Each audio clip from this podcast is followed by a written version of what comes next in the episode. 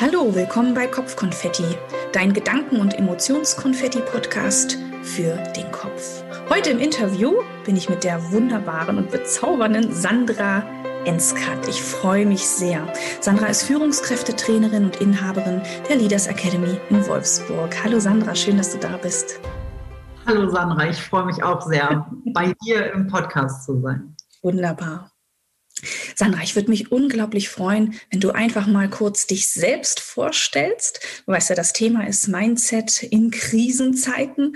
Und ähm, ja, wir sind ganz gespannt von dir zu erfahren. Erzähl mal ein bisschen deinen bunten Lebenslauf. Oh Gott, wo soll ich anfangen? Also ich fange mal mit meinem Namen an. Du hast den zwar schon gesagt, genau, Sandra Ensgard. Ich bin tatsächlich in Wolfsburg geboren und lebe hier äh, immer noch. Und ja, bin jetzt Inhaberin und Führungskräftetrainerin der Leaders Academy. Lüneburg-Wolfsburg, äh, so nenne ich es, weil das Gebiet einfach größer ist und irgendwann werde ich auch nochmal einen Standort in Lüneburg aufmachen. Ja, und da helfe ich einfach Führungskräften in ihrer Führungsarbeit, weil häufig ähm, werden sie zwar Führungskraft, haben aber Führung nie gelernt. Und äh, da darf es einfach auch ein bisschen Unterstützung geben. Ja, so, wo soll ich anfangen, Sandra?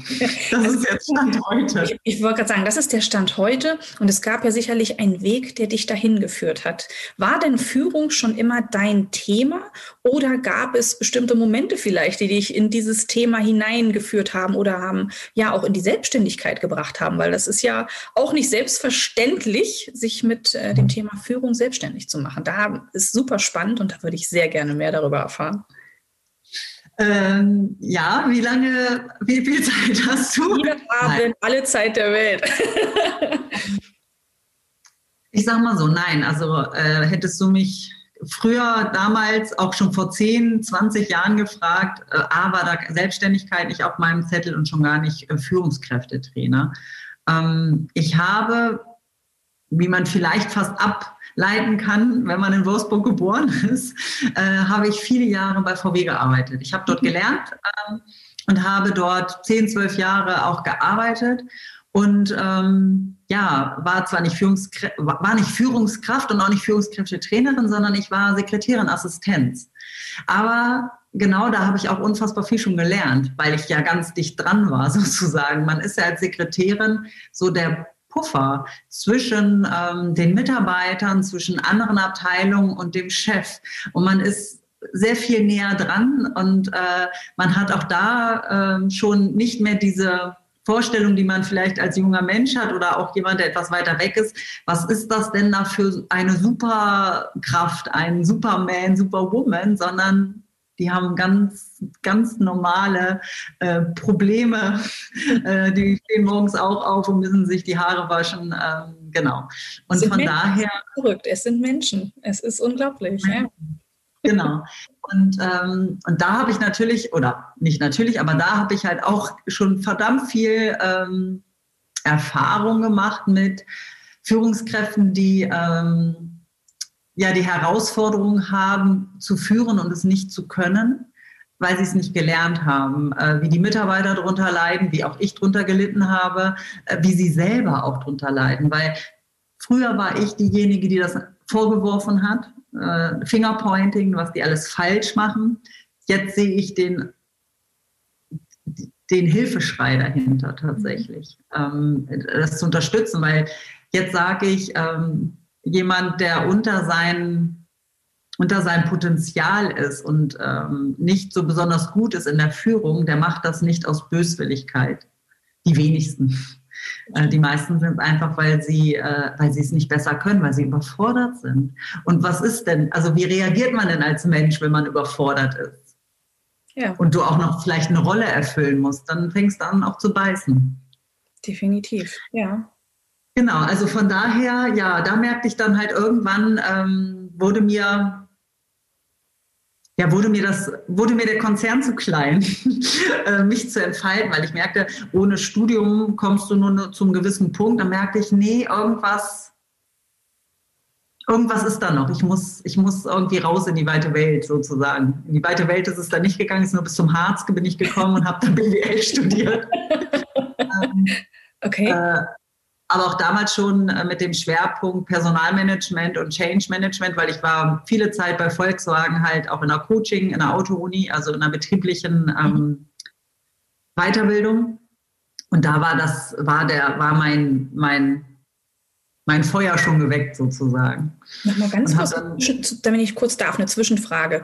Ähm, als du dich fürs Studium entschieden hast, war das eine Bauchentscheidung oder war das durchaus auch eine Kopfentscheidung? Oder hast du das miteinander gekoppelt? Also wie bist du, wo du das Gefühl hattest, da muss noch mehr sein, darauf gekommen, das muss ich fragen, BWL zu studieren? Naja, ich sag mal so, ich habe ähm, seit meiner Ausbildung mich permanent weiterentwickelt weil, äh, oder weitergebildet. Mhm. Also habe Industriefachwirt gemacht, habe Betriebswirt gemacht und merkte halt immer, da ist noch was, da ist noch was, da, da, das juckt mich. Und da war mir auch schon immer klar, ähm, eine Abteilung kann nie ohne die andere. Mhm. Von daher war BWL, vielleicht äh, mal die zweite Frage als erstes beantwortet, war für mich klar, auch wenn ich in Personalmanagement gehen möchte, weil da mein Herz schlägt, vor allem für die Personalentwicklung, kann die Personalentwicklung alleine nicht funktionieren. Also es braucht einfach äh, der Weitblick, der Thinking out of the box. Deswegen war für mich sofort klar, dass ich BWL studiere, aber mit einem klaren Schwerpunkt gesetzt. Mhm. Und Change Management war einfach eine glückliche Fügung durch diese wunderschön, also wunderbare Hochschule mit dem tollen Dozenten, äh, den ich da hatte, ähm, wo ich dann Change Management noch mit äh, als Schwerpunkt hatte.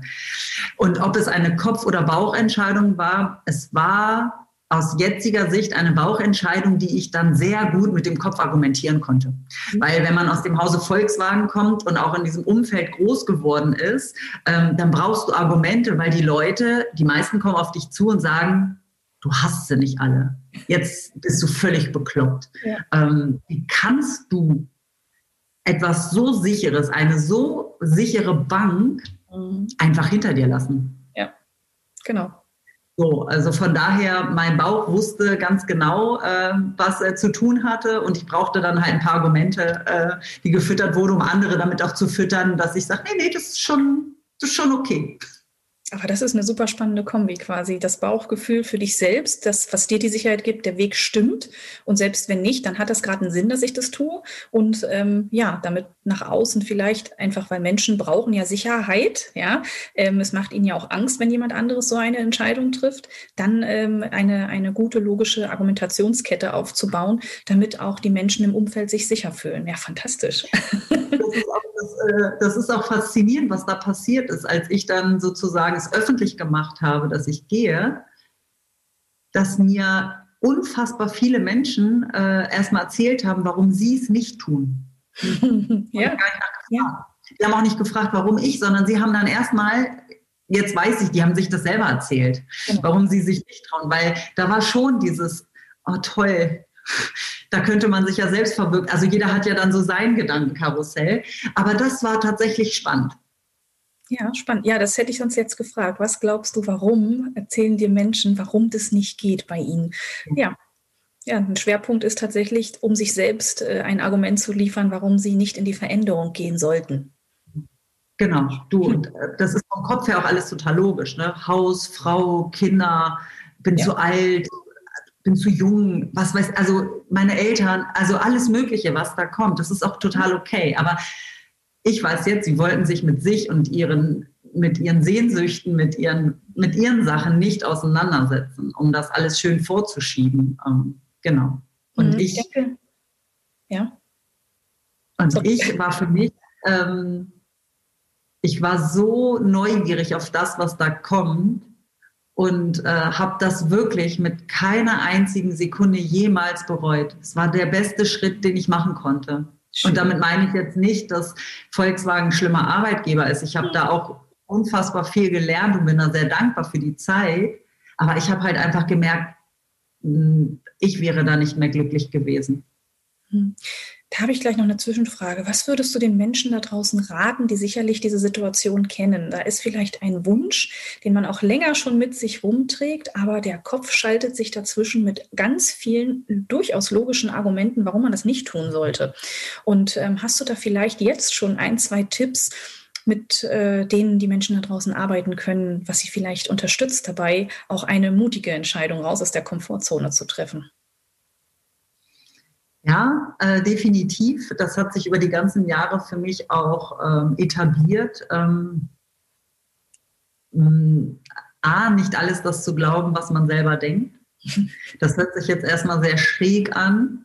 Ähm, aber wenn man mal so bewusst da mal hinhört, sozusagen, was man da denn so denkt und mal überlegt, wo kommt denn das her, dann kommt man da auch schnell drauf, dass das gar nicht immer den Ursprung bei sich selber hat, sondern was die Nachrichten sagen, was die Eltern sagen, Kindergarten, Gesellschaft, also das sind ja die unterschiedlichsten Sachen, die man mit sich trägt. Ähm, und dann äh, Dennis Schamweber sagt das immer so schön, das zu nutzen oder Gedanken zu nehmen wie Besucher, also nicht eingeladene Besucher, die bei dir an der Tür klingeln. Da hast du keinen Einfluss drauf, wer jetzt deinen Klingelknopf benutzt, aber du kannst sehr wohl entscheiden, wen du reinlässt und wen nicht. Also nimm es zur Kenntnis, es ist okay, aber lass diesen Gedanken halt oder den Besuch halt gerne auch weiterziehen. Das funktioniert nicht immer gleich. Das braucht Übung. So, aber da lohnt es sich einfach dran zu bleiben, weil das immer besser wird und dann gibt es auch mal wieder Rückschläge.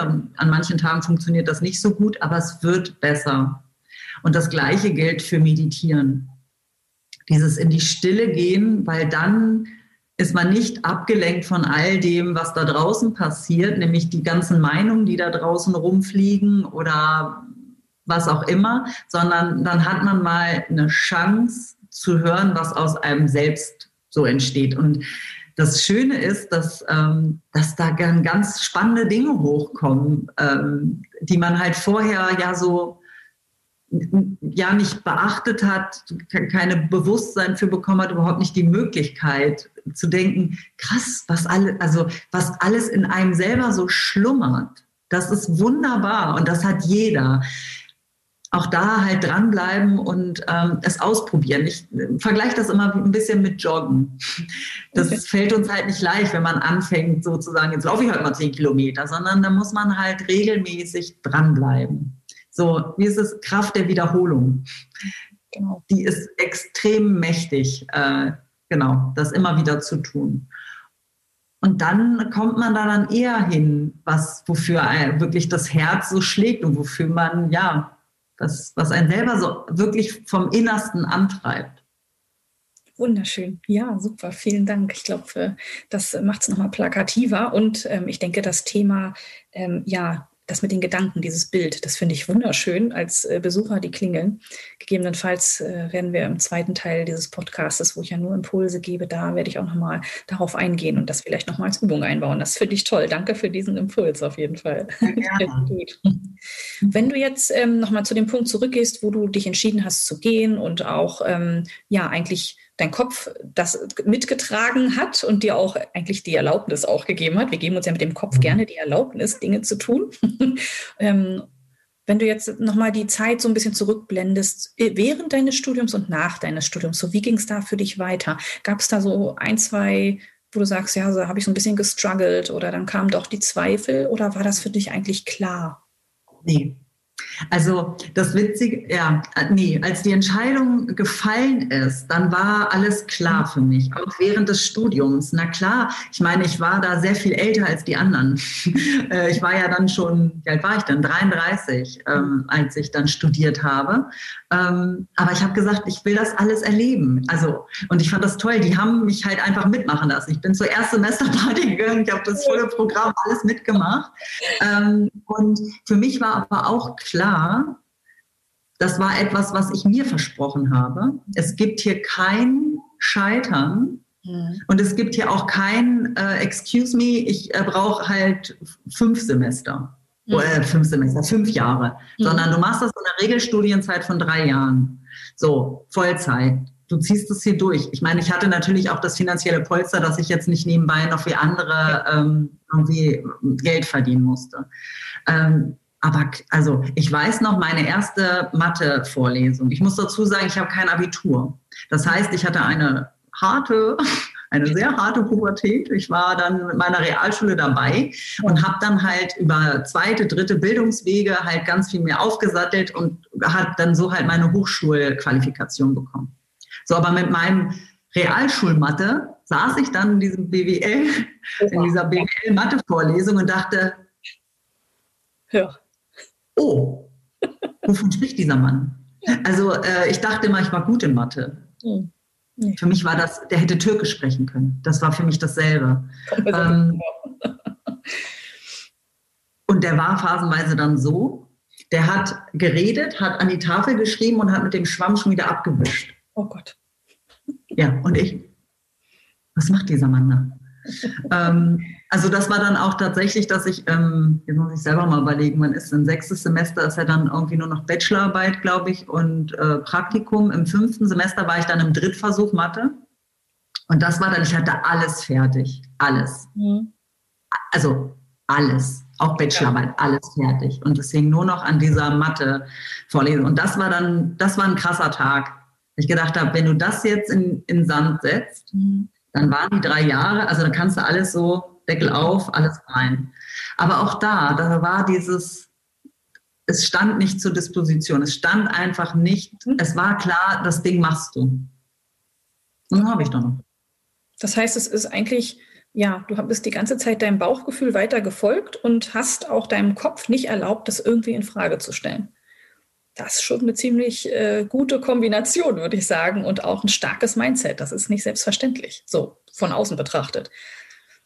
Also in dem Fall tatsächlich äh, war es so. Diese, diese Entscheidung, da war tatsächlich nie mehr irgendein Zweifel äh, oder ich will zurück oder so. Mm -mm. Was sich jetzt bestimmt viele auch fragen, okay, aber hattest du nicht während des Studiums oder kurz nach dem Studium auch so ein bisschen den Gedanken, ja und jetzt? Also jetzt habe ich ein Studium und jetzt? Ich habe einen sicheren Job aufgegeben, habe ein Studium, toll. Also die ähm. Gedanken könnten ja kommen. Das sind vielleicht auch Argumente, die vielleicht von außen kommen. Ne? Ich meine, du bist dann, äh, keine Ahnung, 36, 37, äh, hast in mhm. dem Bereich, wo du dich vielleicht auch spezialisierst im Studium, ja so gar keine praktische Erfahrung, jetzt ein Praktikum vielleicht, ne? hast einen sicheren Job aufgegeben. Ja, und jetzt? Oder, ne? Also das sind die Fragen, äh, die äh, vielleicht von außen auch gekommen sind. Ich weiß nicht, ob du sie gehört hast. Wie das ist natürlich eine Weile her. Ich muss jetzt tatsächlich ein bisschen mich da reinversetzen in diese Lage. Ich weiß, dass ich damals meine Eigentumswohnung verkauft habe, mhm. inklusive Möbel, bin in eine möblierte Wohnung gegangen, weil mir, weil in meiner, in meiner Gedankenwelt war klar, hier wirst du nichts finden am Job. Also will ich so schnell wie möglich, also die Möglichkeit haben, in Hamburg oder so äh, mhm. was anzufangen. Also da waren dann auch, ging halt auch meine Bewerbung hin. Ja.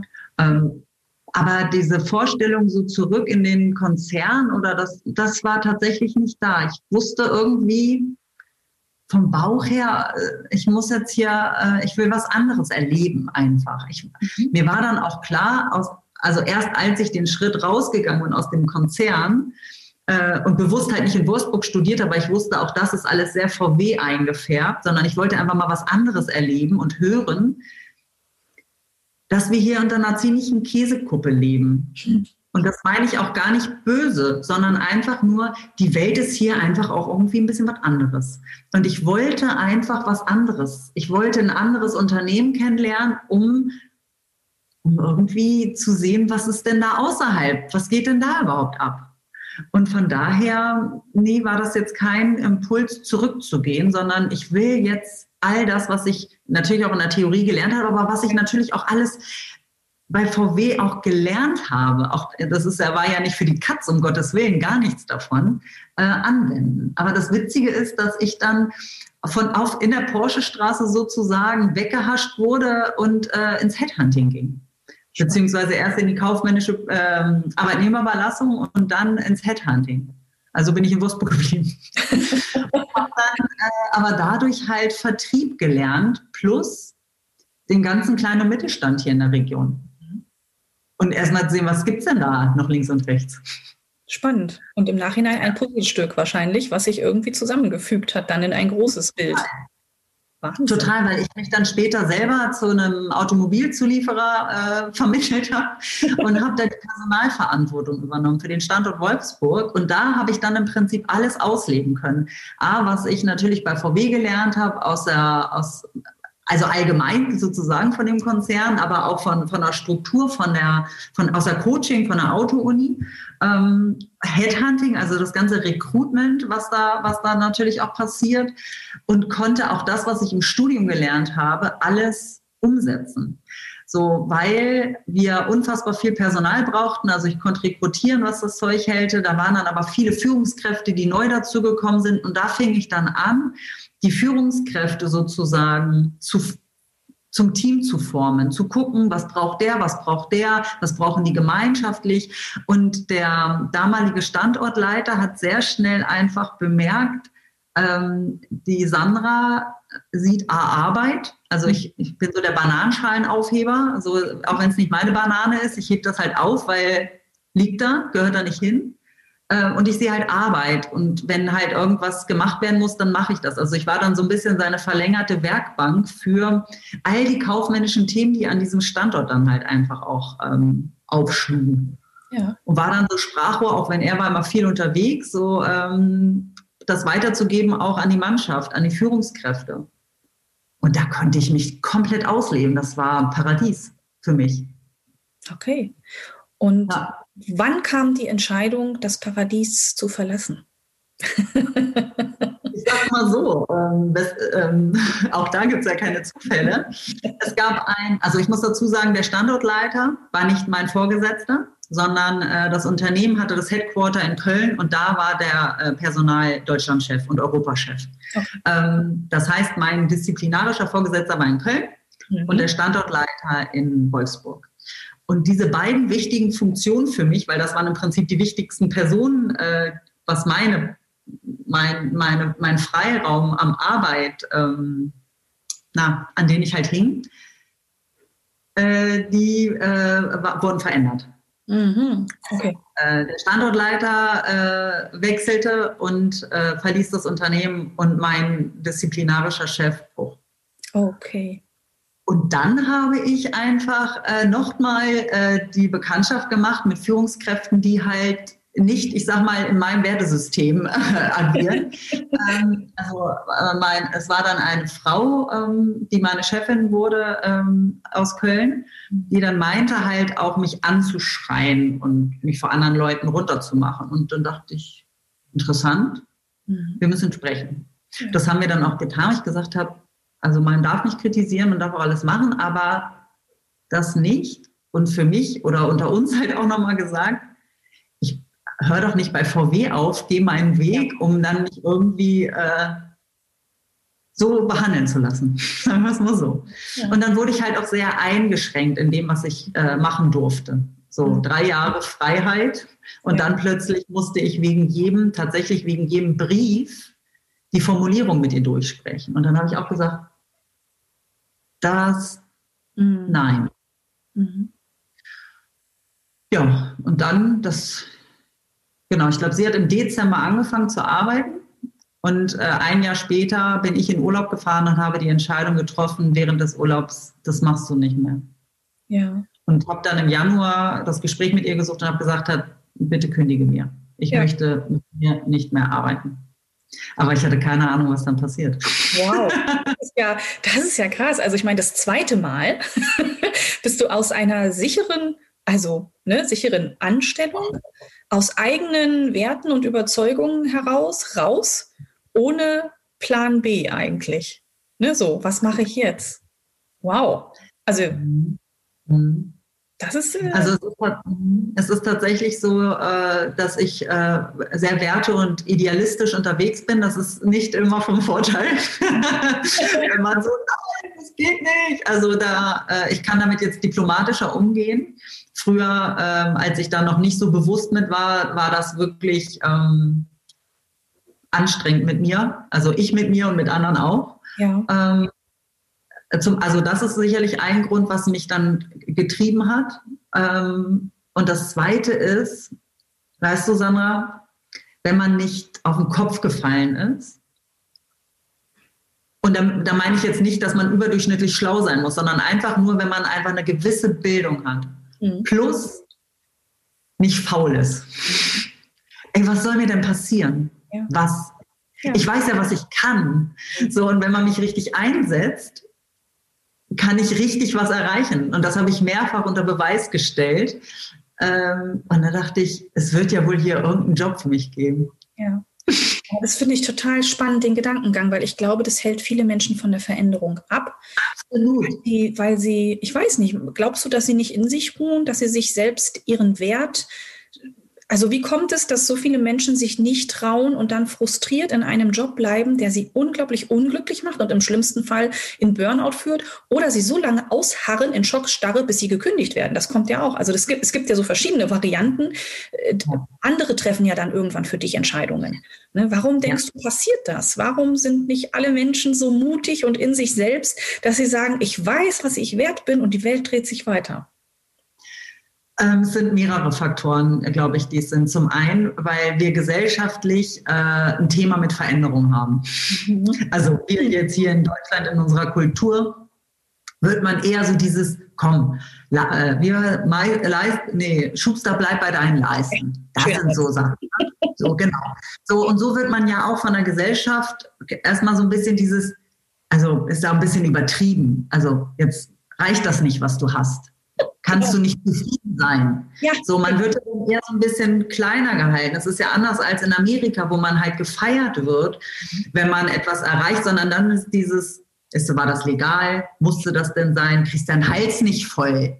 Genau. So wird man ja dann erstmal ähm, ein bisschen ja. wieder zurückgestutzt. Ne? Ja, genau. Ähm, und das, dass man selbst sich erkennt, ähm, das ist ja dann auch schon dieses ein bisschen arrogant. Ne? Also wie du sagst, du liebst dich. Also dieses Thema Persönlichkeitsentwicklung ist ja dann phasenweise auch schon ein bisschen abgehoben und ein bisschen sektenähnlich. Ja. ja. Du redest dir das ja ein. Stimmt. Kraft der Wiederholung. Ich rede, ich habe es mir tatsächlich eingeredet, weil ich aber mich auch an der Wissenschaft bediene.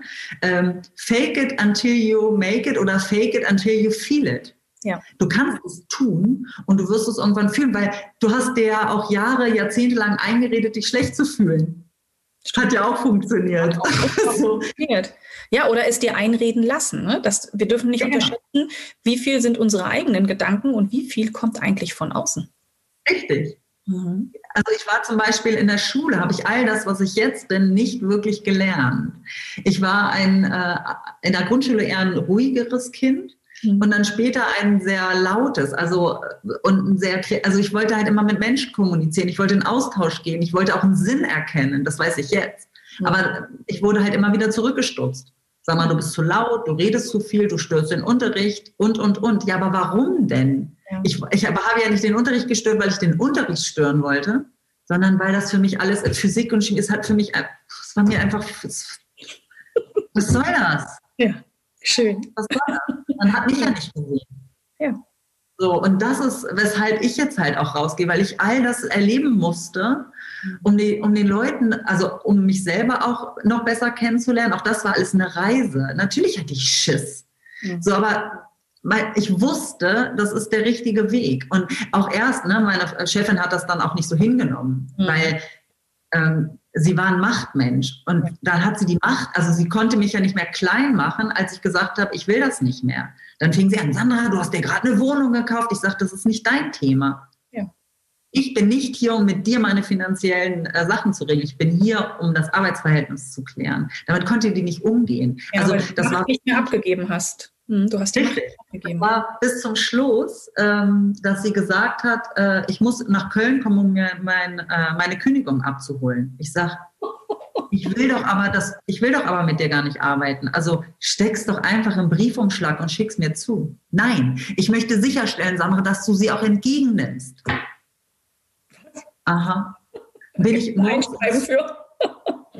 dann bin ich morgens in den Zug gestiegen um dann vor ihr zu sitzen, dass sie mir die Kündigung rüberschiebt, um dann zu sagen, hast du noch Fragen? Und ich, nein. Nein. Na dann kannst du ja wieder fahren. Krass. Solche Menschen gibt es leider tatsächlich. Ganz viel selbst. Dann habe ich gefahren. Mhm.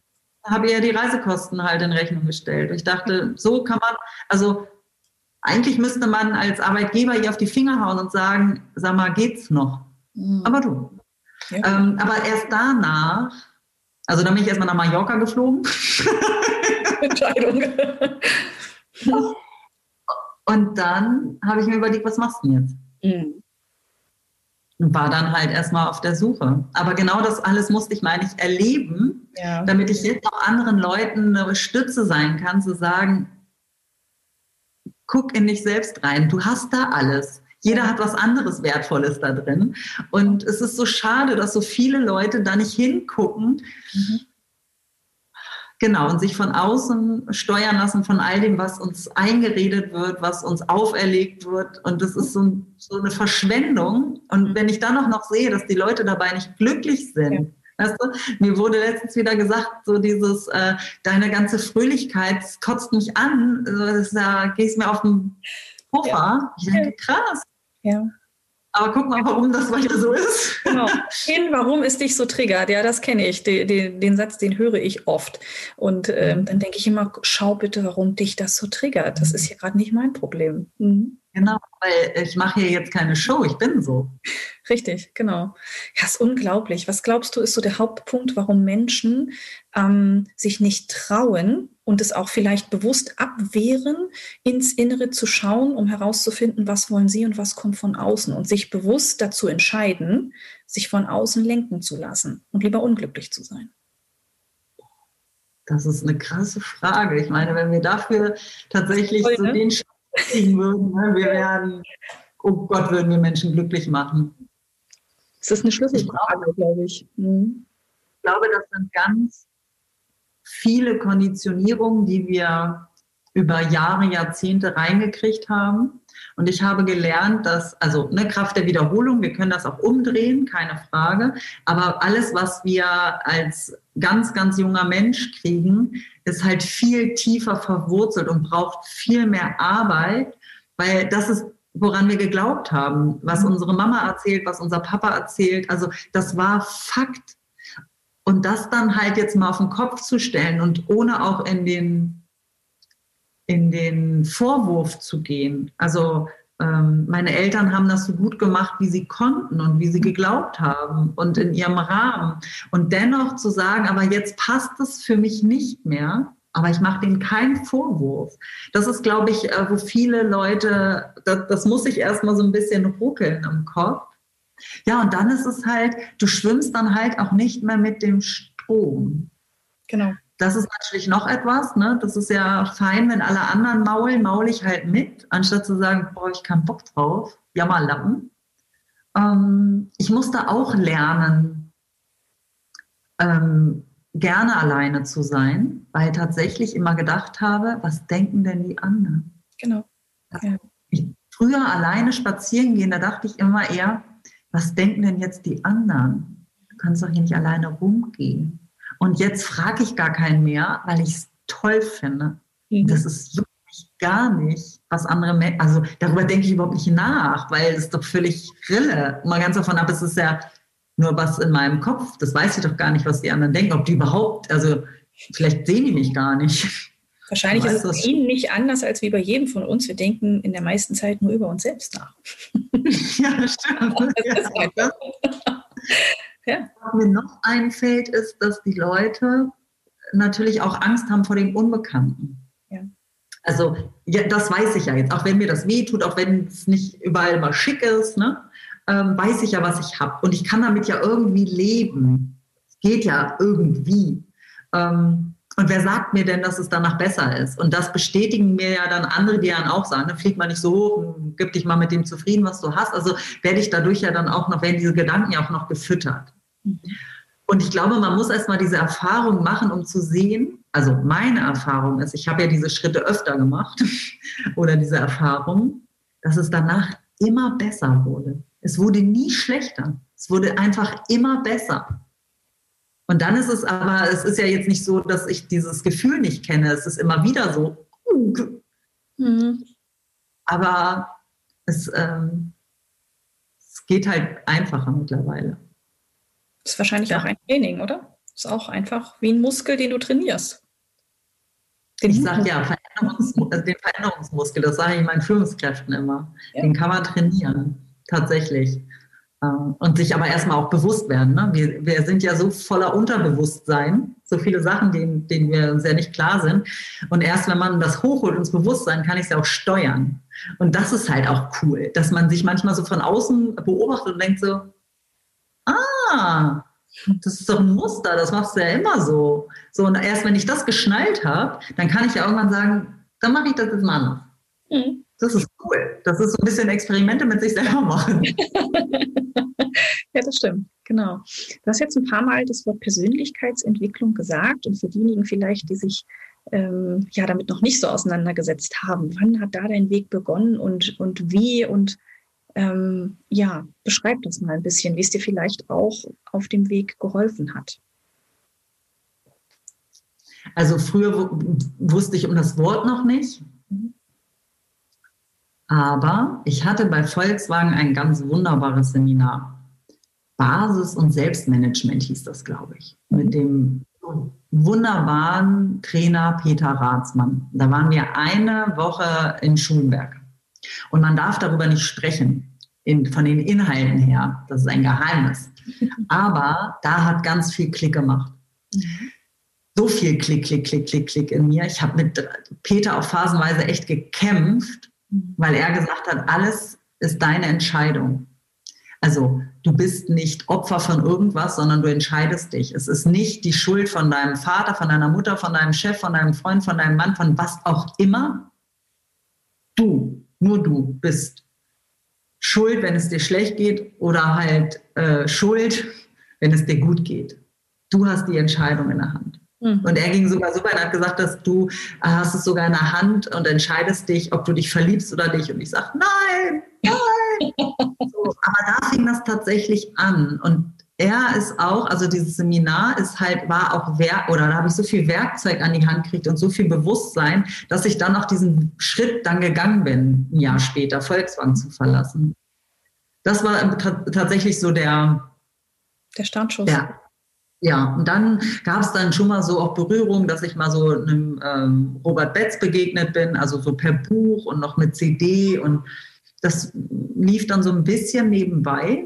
Mhm. Und dann bin ich halt auf ähm, zu Gedankentanken gekommen. Mhm. Und da ging dann so, da ging es dann so auf. Da war dann so alles da und ich dachte, boah, warum was das gar nicht sehen? Ne? Ja, ja.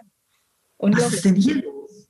Ja. Also was passiert hier oder was kann passieren? Und dann ging das so peu à peu.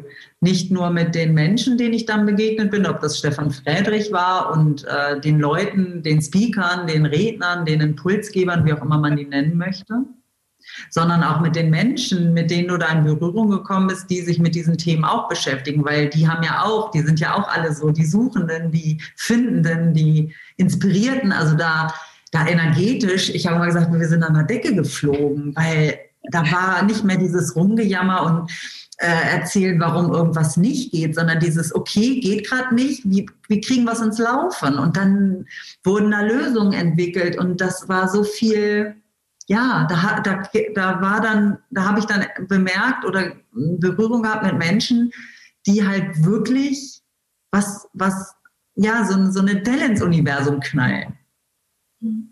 Und das ist schon, und dann war dann phasenweise auch Überforderung. Also, also dieses, ich will jetzt gar nichts mehr, hau ab.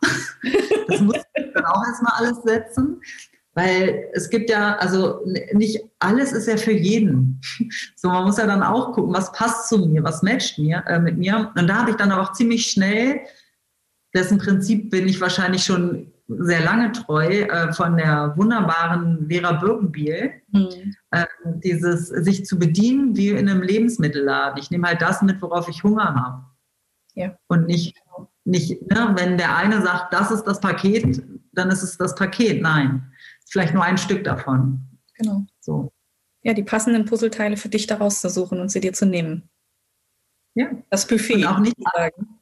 Ja. ja, genau. Ja. Und nicht alles ist auch ähm, der richtige Moment. Also manches bin ich vor zwei, drei Jahren begegnet. Das kommt jetzt erst. wo ich denke, damals hat mich das überhaupt nicht, ja. hat das nichts mit mir gemacht. Und jetzt denke ich, aber jetzt. Ja. Aber, aber richtig jetzt. Ja, genau. Es ist ein Prozess, ja. ne? Es ist eigentlich ein Prozess. Eine Reise, ja. Spannend. Ja, und halt auch immer so peu à peu. So dieses nicht zu viel verlangen und auch sich, das ist halt auch sich immer mehr kennenlernen, mhm. immer mehr bewusst werden, was, was, warum bin ich eigentlich so? Mhm. Und nicht nur so, ich bin so, sondern warum bin ich so? Ja. Das ist, das ist auch, finde ich, ein ganz entscheidender Punkt. Das stimmt. Das ist ein wesentlicher Punkt. Ja, eine spannende Reise, die du definitiv hast. Ich würde gerne noch mal auf einen Punkt, vielleicht wenn du so auf deine Reise zurückblickst vom jetzigen Zeitpunkt, ab dem Punkt, ja, eigentlich egal ab welchem Punkt, so auf deine, deine Lebensreise. Ähm, wo würdest du sagen, war für dich vielleicht ein wichtiger Knackpunkt, woraus, was war vielleicht ein Schlüsselmoment, woraus du mit am meisten gelernt hast oder für dich einfach dich auch gut kennengelernt hast, wo du sagst, das war schon, das muss keine große Krise gewesen sein, das kann einfach nur ein Schlüsselmoment gewesen sein, wo du im Nachhinein sagst, das war schon ein wichtiger Punkt im Nachhinein. Damals fand ich es vielleicht nicht lustig, aber im Nachhinein war es ein wichtiger Punkt, aus dem ich auch vielleicht am meisten gelernt habe.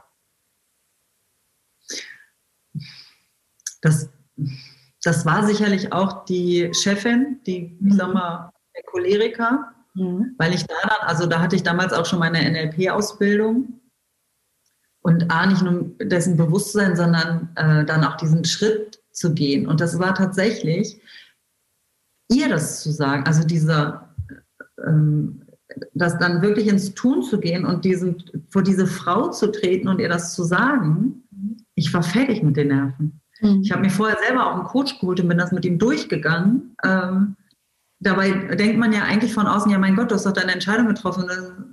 Genau. Großes Problem. Ja nicht, wo ist das Problem? Ne? Ich war fertig.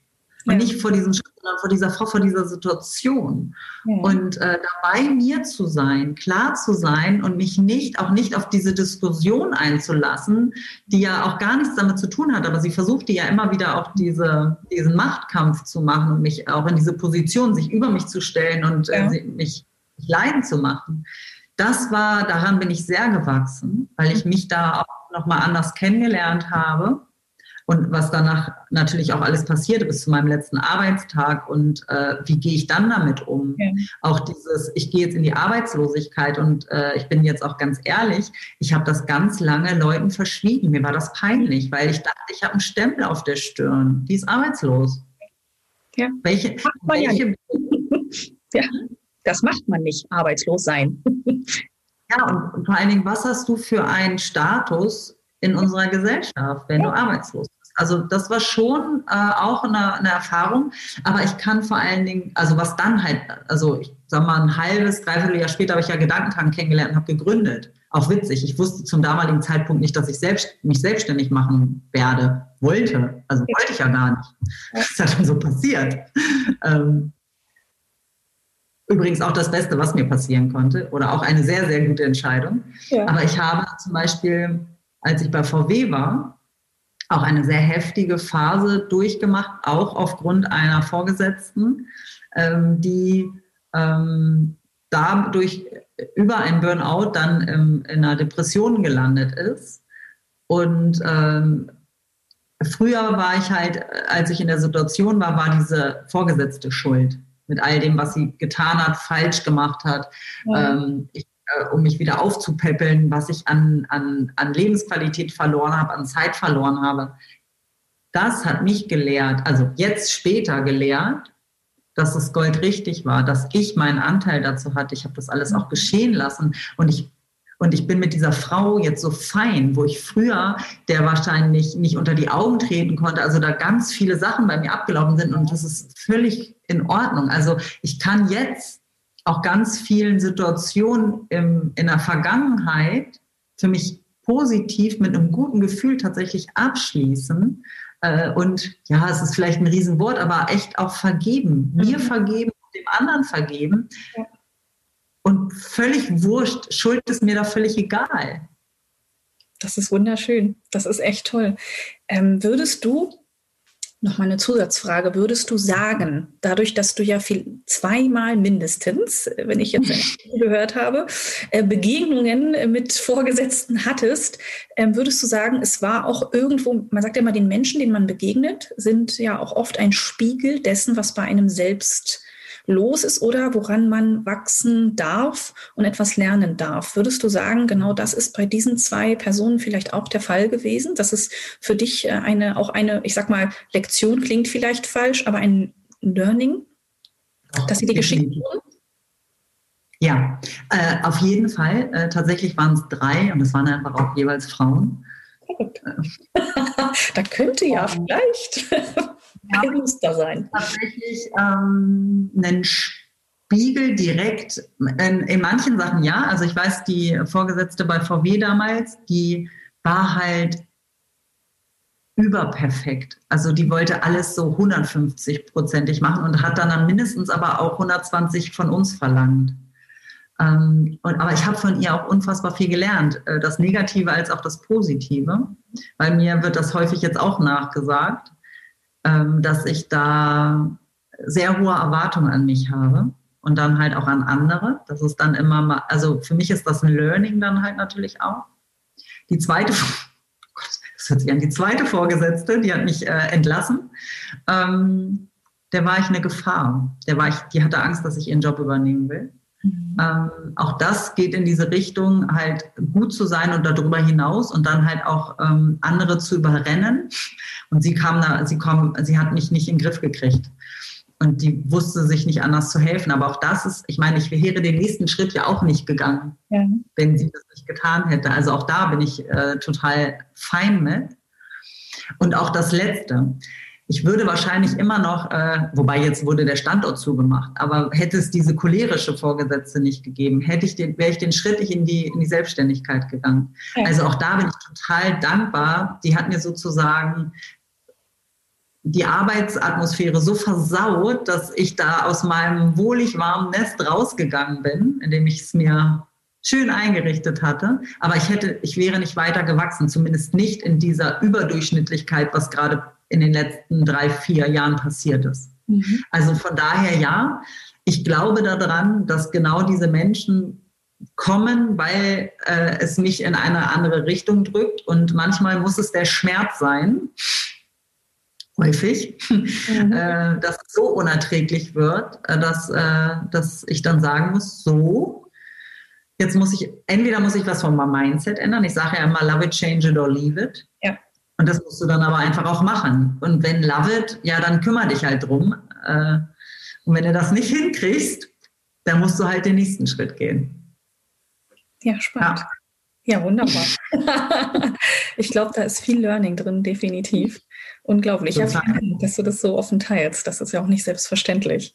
Klasse. Total gerne. Also das ist auch etwas, was ich gelernt habe. Mhm. Ich halte damit, es gibt überhaupt nichts zu verheimlichen. Also für mich ist das, äh, ich freue mich um jeden, der, dem ich einen Impuls geben kann ja. oder der da irgendwas sich rauszieht, ja, der überhaupt interessiert ist, was ich sage. Ja, schön, wunderbar. Ja, Mensch, ich habe gerade mal äh, aus Versehen auf die Uhr geschaut. Wir sind, glaube ich, schon bei einer Dreiviertelstunde mindestens. Mhm. Äh, aber ich finde es wunderbar und äh, hätte es nicht anders haben wollen. Es ist toll. Nichtsdestotrotz kommen wir langsam tatsächlich zum Ende des Interviews. Ähm, ich habe noch eine Frage. Hast du vielleicht drei, drei Learnings oder drei Tipps auch für diejenigen, die gerade mithören, die du ihnen mitgeben kannst, wenn sie in einer Krise stecken, egal in welcher gerade? Ähm, vielleicht gibt es ja Tipps oder Dinge oder Fragen, wo du sagst, das könnte euch gerade weiterhelfen das hat mir geholfen. Also ich finde, ähm, ich wiederhole mich jetzt tatsächlich, ich finde, Meditieren ist einfach ein unfassbar gutes Tool. Mhm. Ähm, und da muss man ja auch sich nicht unbedingt gleich den Schneidersitz setzen oder wie auch immer. Man kann auch in die Innenschau gehen, also sich mit sich selbst beschäftigen, wenn man spazieren geht, ähm, Sport macht, joggen geht, was auch immer ich kann halt einfach nur empfehlen, dann sich nicht abzulenken und mit irgendwas zu, ja, von außen äh, zu konsumieren und sich, ja, sondern, also so diese innere Stimme zu übertönen, sondern äh, tatsächlich mal zuzuhören. Also für sich selbst mal in die Ruhe zu kommen. Ähm, ja, um, um, um das zu machen. Manchmal können die Leute, meine mittlerweile, ne, YouTube, Podcast, man kann sich alles Mögliche auch nochmal nehmen, um ähm, eine geleitete Meditation zu machen und Traumreise, Hypnose. Also es gibt ja tausend Sachen, äh, aber ich, ich würde mich einfach ausprobieren, zu gucken, was passt zu mir.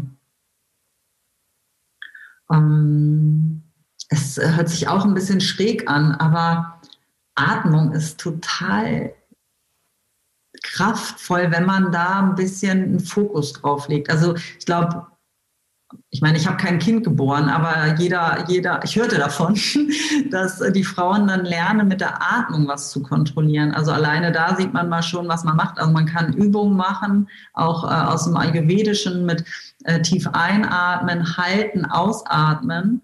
Und jeder, der das erstmal denkt, was für ein Quatsch, probier es aus. Du wirst ruhiger, du wirst zentrierter.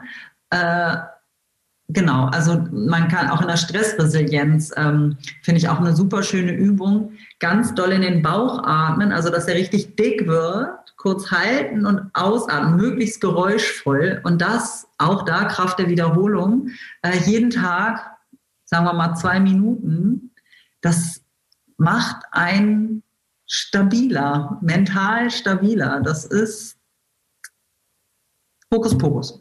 Nennen wir es hoch. ja, ich finde auch das ist wichtig. Ne? Ich will jetzt nicht irgendwie was total Abgefahrenes erzählen, sondern ich möchte irgendwie praxisnah bleiben. Und das ist es einfach. Ich finde, man kann mit so einfachen Tools ganz viel erreichen. Schön, wunderbar.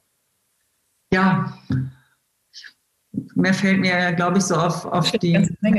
Ich meine, sich einen Coach zu engagieren oder irgendwen äh, kann nie falsch sein tatsächlich, weil diese Menschen darauf trainiert sind, einfach Fragen zu stellen, die du die selber nicht fragst, beziehungsweise ähm, von jemandem Außenstehendes eine Frage gestellt zu bekommen, ist etwas anderes, als wenn du dir sie selber stellst. Ja. Es ist sehr hilfreich.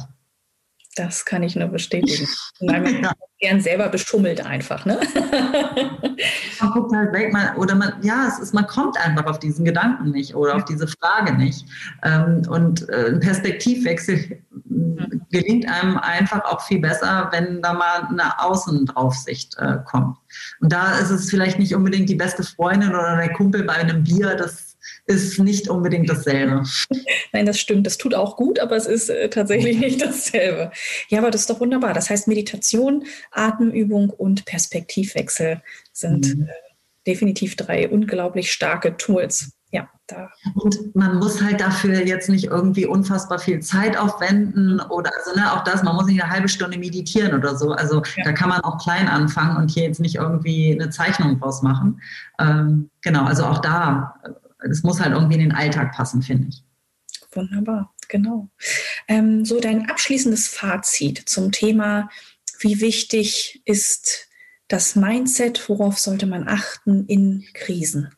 Wenn du so nochmal so ein abschließendes Fazit aus deiner Sicht geben könntest. Ja, glaub halt nicht alles, was du denkst. das war wichtig. Ähm, und dann auch wirklich dir bewusst zu sein, du musst da auch nicht drin hängen bleiben. Du darfst diesen Gedanken gerne auch äh, registrieren und sagen, hau ab. Oder ja, es ist ja, es ist ja nicht so, dass wir, wir alle haben ja diese innere Stimme, die einen voll quatscht und sagen, halt die Klappe. Nicht jetzt. So. Und sich dann gerne auch mal wieder was Positives reinsetzen, weil wir, es gibt tausend positive Sachen in dieser Welt. Äh, wir müssen nicht immer auf die Scheiße gucken. Und auch das kann man antrainieren. Wunderbar. Das sind perfekte Abschlussworte. Ich danke dir für das tolle offene Interview. Es hat mir sehr viel Freude bereitet. Ich denke, dass da ganz viele Übungen, Tipps und Tricks äh, mitzunehmen sind für jeden, der vielleicht ja gerade in einer Krise steckt oder kurz vor einer Krise steht ähm, oder auch vielleicht gerade durch eine Krise hindurchgegangen ist. Von daher vielen Dank. Ich da noch ein paar Ideen. ja, auch eine große Freude. Vielen Dank für die Einladung, Sandra. Sehr gerne. Und für alle, die gerne mehr über Sandra Enskat erfahren möchten und auch mal in ihren Podcast, der übrigens wunderbar ist, Podcast 38, kann ich nur empfehlen, hineinschauen möchten. Ich werde definitiv darunter verlinken unter diesem Podcast. Wunderbar. Vielen Dank und bis zum nächsten Mal. Ich danke dir. Tschüss. Tschüss.